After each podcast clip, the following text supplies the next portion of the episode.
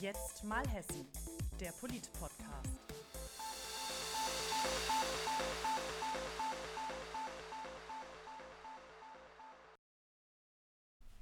Hallo ihr Lieben zu einer neuen Folge von Jetzt mal Hessen.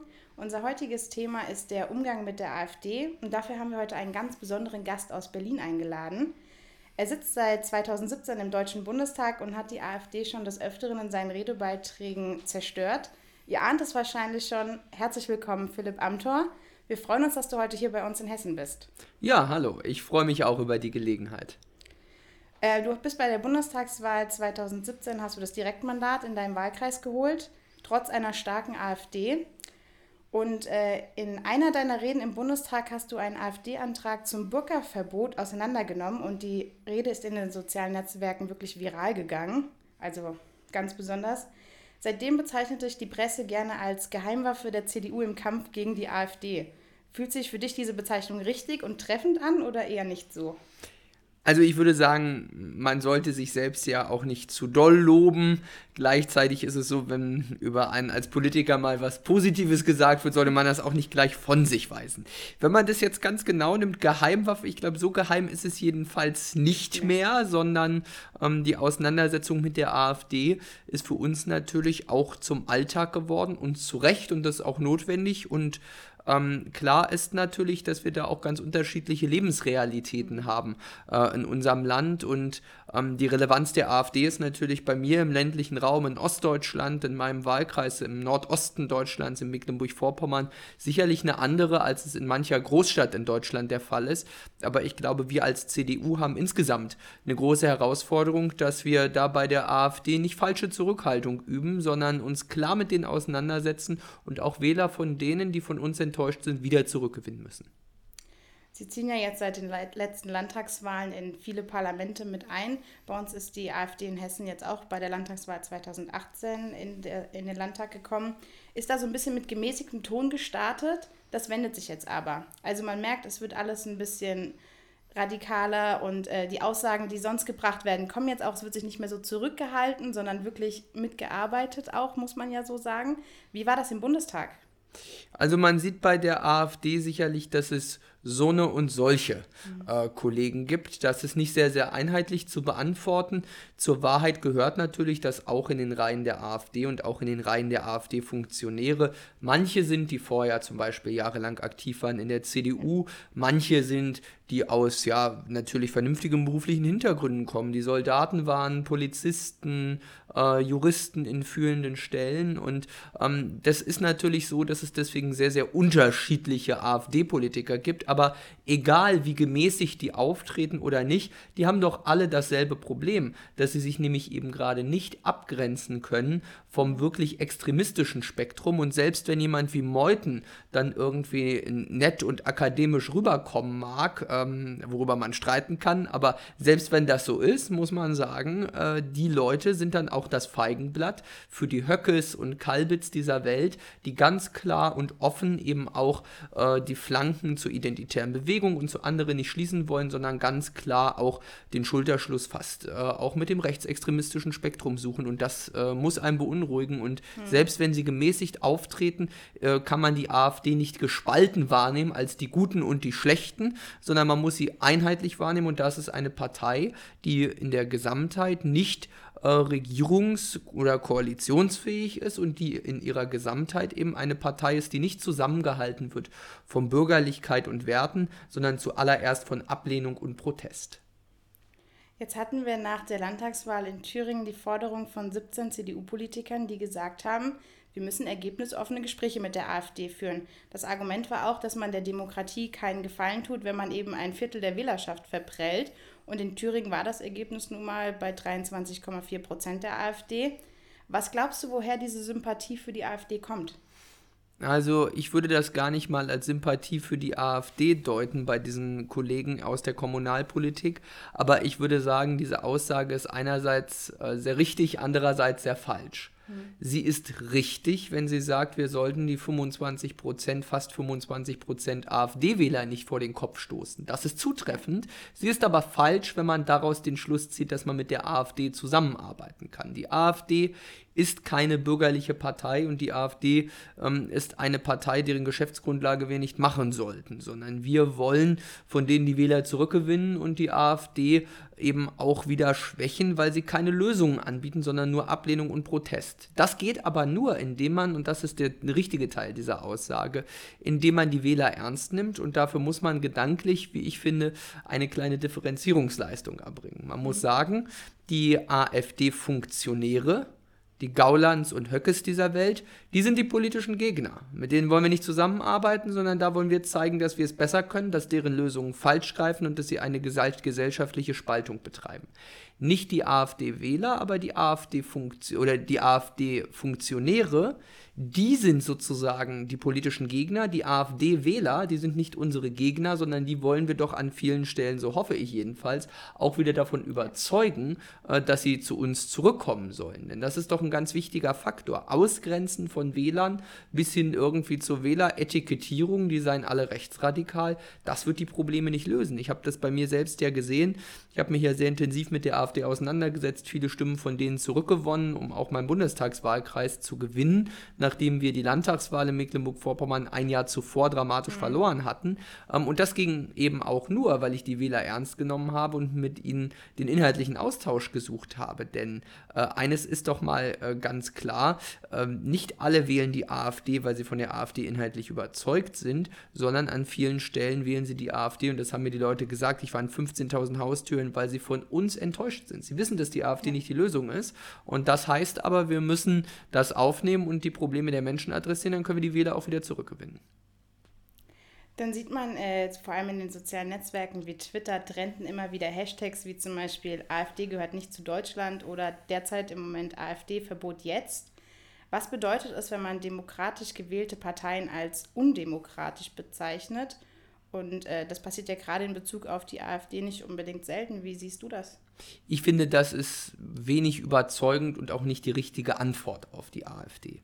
Die AfD ist eine Partei, die inhaltlichen Widerspruch verlangt und die Auseinandersetzung verlangt mhm. und auch inhaltlich klare Abgrenzung und klare Linien. Dass wir auch sagen, diese Partei ist nicht eine gute Lösung für Deutschland, aber es setzt doch falsch an, wenn man sozusagen statt argumentieren auf delegitimieren setzt. Das finde ich persönlich nicht, nicht überzeugend ähm, und es greift viel zu kurz und man muss sich inhaltlich mit den Argumenten der AfD auseinandersetzen, mhm. weil wenn man sie ansonsten so ausgrenzt und als undemokratisch versucht zu brandmarken, äh, dann ist es etwas, was im Prinzip die Wähler nur noch mehr in ihre Arme treibt, ähm, weil dann der Eindruck entsteht, man hätte nicht die inhaltlichen Argumente, sich mit ihnen auseinanderzusetzen. Das muss man, glaube ich, ein bisschen mehr differenzieren und erklären. Und ich glaube, viele unterliegen da auch einem grundsätzlichen Irrtum darüber, was denn eigentlich das Demokratieprinzip bedeutet und was demokratisch äh, in dem Verständnis heißt. Mhm. Demokratisch ist nicht das, was irgendeine Partei für richtig hält, sondern demokratisch ist zuallererst das, was die Menschen wählen im Rahmen dessen von zugelassenen Parteien und anderem mehr. Und ich glaube, es ist eher demokratietheoretisch ein Problem, wenn eine Partei oder ein politischer Akteur sich herausnimmt, zu definieren, wo die Grenze des Demokratischen aufhört. Ja. Gleichzeitig heißt das aber nicht, dass man deswegen die AfD so akzeptieren sollte oder gutheißen sollte politisch, denn es gibt eine zweite Medaille, die zur Demokratie dazugehört, und das ist der Rechtsstaat. Und die AfD hat zuallererst, glaube ich, eher ein Rechtsstaatlichkeitsproblem als ein Demokratieproblem. Mhm. Denn an vielen Stellen haben wir das immer wieder gesehen, die Art und Weise, wie man miteinander umgeht, wie man die Grenzen auch ähm, äh, des Zusammenlebens dann versucht, äh, äh, auch immer weiter aufzuweichen, der, der Umgang miteinander. Das sind Punkte, wo man sagt, da gibt es genug Punkte, wo man kritisieren kann, auch in der fehlenden Abgrenzung zum Extremismus. Aber es ist eher ein Problem ähm, des Rechtsstaates als ein Demokratieproblem.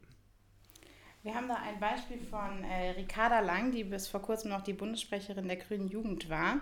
Sie hat in einem Gastartikel für ein Magazin geschrieben, wer den Wahlerfolg zum Gradmesser für die demokratische Ausrichtung einer Partei macht, ignoriert die Lehren der deutschen Geschichte. Denn diese zeigt deutlich, dass es den Feinden der Demokratie möglich ist, sie mit ihren eigenen Mitteln zu schlagen. Widersprichst du da? Ja, sehr deutlich. Ich habe sogar, ich glaube, in ähnlichem zeitlichen Zusammenhang auch einen Gastbeitrag mhm. im Cicero äh, geschrieben zu dieser Frage. Den kann ich sehr zum Nachlesen empfehlen. Äh, und das Ganze zeigt eigentlich, dass wenn jemand ein Defizit in der äh, Geschichtsanalyse hat, das bei der äh, Ricarda Lang von den Grünen der Fall ist. Denn genau diese Differenzierungsleistung, die ich jetzt äh, gefordert habe, sozusagen differ zu differenzieren zwischen Demokratie auf der einen Seite, die zuallererst sozusagen sich auch in, in Wahlen und in dem Wahlakt ausdrückt, und der Rechtsstaatlichkeit, die sozusagen das einhegende Momentum ist andererseits, das zeigt die Geschichte doch sehr deutlich, wenn wir an die Weimarer Republik denken. Wir haben in diesem Jubiläumsjahr 2019 eben auch das Jubiläum von 100 Jahren Weimarer Reichsverfassung und wenn man sich das anschaut, die Weimarer Republik äh, ist durch die Zeit des Nationalsozialismus und die nationalsozialistische Diktatur nicht ersetzt worden, weil sie zu wenig Demokratie hatte, mhm. sondern weil sie zu wenig rechtsstaatliche Schutzinstrumente hatte. Das ist, glaube ich, das Wichtige. Ja? Die Weimarer äh, Republik und die Weimarer Reichsverfassung war sehr, sehr demokratisch, hat da viele Möglichkeiten gehabt und ehrlicherweise muss man sagen, ja auch die Nationalsozialisten sind ja demokratisch gewählt worden 1933. Was dann der Unterschied ist, ist sozusagen zu heute, und das ist gerade die Lehre aus der Geschichte, dass wir natürlich rechtsstaatliche Schutzinstrumentarien haben. Zum Beispiel das letzte Instrument des Parteienverbots durch das Bundesverfassungsgericht als Ultima Ratio. Mhm. Instrumente des wehrhaften Verfassungsschutzes, wie zum Beispiel eben auch ähm, Verfassungsschutzbehörden, anderes mehr. Das äh, ist, glaube ich, da ein entscheidender Unterschied und das zeigt aber, die Weimarer Republik ist nicht daran zugrunde gegangen, dass sie nicht demokratisch genug war, sondern dass es nicht genug Demokraten gab, die bereit waren, wehrhaft diese Demokratie zu verteidigen und für sie einzustehen. Und deswegen würde ich sagen, da kann man jetzt lange äh, äh, staatstheoretisch, ja. ideengeschichtlich diskutieren, wie man es macht. Worum geht es im Kern? Ich glaube, man erweist der AfD einen Bärendienst, wenn man sie pauschal versucht, aus dem Spektrum auszuschließen. Sie ist eine zugelassene Partei. Das heißt nicht, dass man die Inhalte gut finden muss. Die erfordern sehr viel inhaltlichen Widerspruch. Das ist auch gut so. Aber wir sollten es uns nicht so leicht machen, durch Delegitimieren Probleme zu lösen, weil das wirkt dann wirklich eher sozusagen wie ein Entwerten der Wähler. Das mhm. muss man auf einer inhaltlich argumentativen Ebene schaffen stattdessen. Da kommen wir zu unserer nächsten Frage. Wir wurden im hessischen Landtagswahlkampf oft mit der Frage konfrontiert, wie gehe ich in Diskussionen mit Bürgern und AfD-Wählern um, die ich mit Sachargumenten einfach nicht mehr erreichen kann? Ich weiß gar nicht, ob es tatsächlich so ist, dass man die Leute mit Sachargumenten nicht erreichen kann. Es mag Fälle geben, wo das so ist. Hm. Ich glaube, die allermeisten lassen sich aber doch inhaltlich überzeugen, wenn man hinterfragt. Und dazu gehört erstmal ein Ausgangspunkt, glaube ich, dass es immer gut, sich das vor Augen zu führen. Man sollte besonders skeptisch gegenüber denjenigen sein, die auf die kompliziertesten Probleme die kürzesten und einfachsten Antworten haben. Das betrifft dann auch die AfD und ich glaube, da zu hinterfragen und zu sagen, macht es euch nicht so leicht, sondern bleibt kritisch. Das ist schon mal der erste Punkt. Und gleichzeitig eben auch zu sagen, was erhofft ihr euch von der AfD? Ist das nicht nur Ausdruck an vielen Stellen von Protest und Unzufriedenheit? Und dann über die Themen zu reden, die die Leute frustrieren, das ist stattdessen das Richtige. Wenn man sich die Analyse anschaut, auch der letzten Wahlen, warum die Leute die AfD äh, gewählt haben, dann glaube ich, ist es gut, das Bild zu bemühen der notwendigen und der hinreichenden Bedingungen. Notwendige Bedingungen sind vor allem inhaltlicher Natur das Thema Strukturverlust, gerade mhm. auch im ländlichen Raum, Ungleichwertigkeit der Lebensverhältnisse als Stichwort. Dann hinzu kommt natürlich auch das Thema Migration, nicht nur sozusagen in der Auswirkung der Migration des Einzelnen, aber in der Frage, welche Kraft hat der Staat eigentlich noch zu steuern. Und dann das dritte Thema natürlich auch Identitätspolitik und die Frage, äh, wie sind wir da eigentlich aufgestellt, mhm. auch beim Stichwort ähm, gesellschaftlicher Zusammenhalt, was sind unsere Antworten auf die Globalisierung. Diese drei großen Themen ähm, sind sozusagen die Themen, die viele Wähler der AfD bewegen ähm, weil sie sich an vielen Stellen eben auch nicht mehr als Gewinner fühlen und äh, äh, dort nicht artikuliert wird, wie Zukunftsperspektiven aussehen.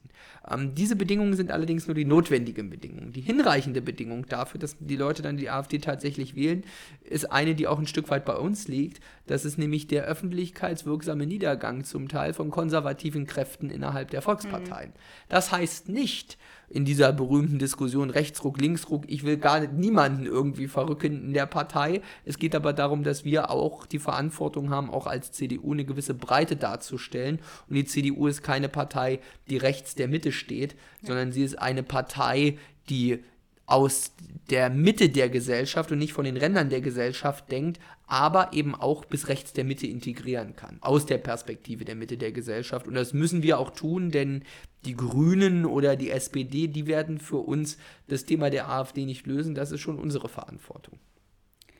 Ich habe noch eine Frage zu Hessen. Wir erleben hier gerade, dass Rechtspopulismus und Rechtsextremismus gerade auf der Ortsverbandsebene wieder gesellschaftsfähiger wird. Wir hatten jetzt als Beispiel äh, in einer kleinen, kleinen Gemeinde Altenstadt Waldsiedlung, da ist ein NPD-Funktionär zum Ortsvorsteher gewählt worden.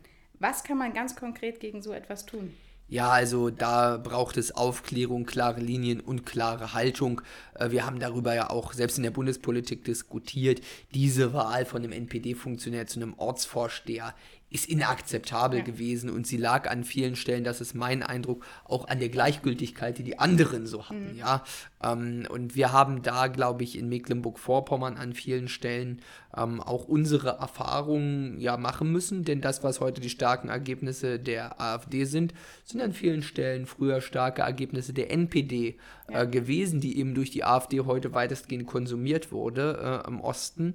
Und äh, da muss man schon sagen, wir haben damals immer eine klare Linie gehabt, so unterschiedlich man inhaltlich auch ist. Rechtsextremisten darf man nicht das Feld bereiten. Und deswegen gibt es verschiedene Konzepte, zum Beispiel den Schweriner Weg, wo man gesagt hat, man tut sich zusammen, um sozusagen nicht sich provozieren zu lassen von den Rechtsextremisten, sondern es gibt einen Gegenredner, äh, dann der geschlossen zeigt, was sind eigentlich die falschen Argumente und dass man sagt, ja, man lässt äh, solche Funktionen ähm, nicht äh, äh der NPD über. Das kann nicht richtig sein. Und da sind wir auch gefragt, motiviert gegenzuhalten, aber es zeigt eben auch, wie unattraktiv an vielen Stellen es geworden ist, sich in der mhm. Kommunalpolitik auch einzubringen. Das ist auch was, was wir als Appell sehen müssten, ähm, dass es für manchen dann eher eine eine Belastung äh, ja schon zum Teil ist. Da müssten wir auch vielleicht dafür arbeiten, ähm, dass das vielleicht wieder ein, ein, Stück weit einfacher und attraktiver wird. Solche Situationen, wie sie dort passiert sind, gehen jedenfalls nicht. Und ich finde gut, das ist auch in Berlin gut angekommen, ähm, dass eben äh, die hessische Ministerin und Kreisvorsitzende Lucia Puttrich da auch eine klare Linie gezogen hat. Das war auch gut und richtig so. Und wenn ihr noch weitere Fragen an Philipp oder auch an uns habt oder Themenvorschläge, schreibt uns wie immer gerne. Vielen Dank. Jetzt mal Hessen, der Polit-Podcast.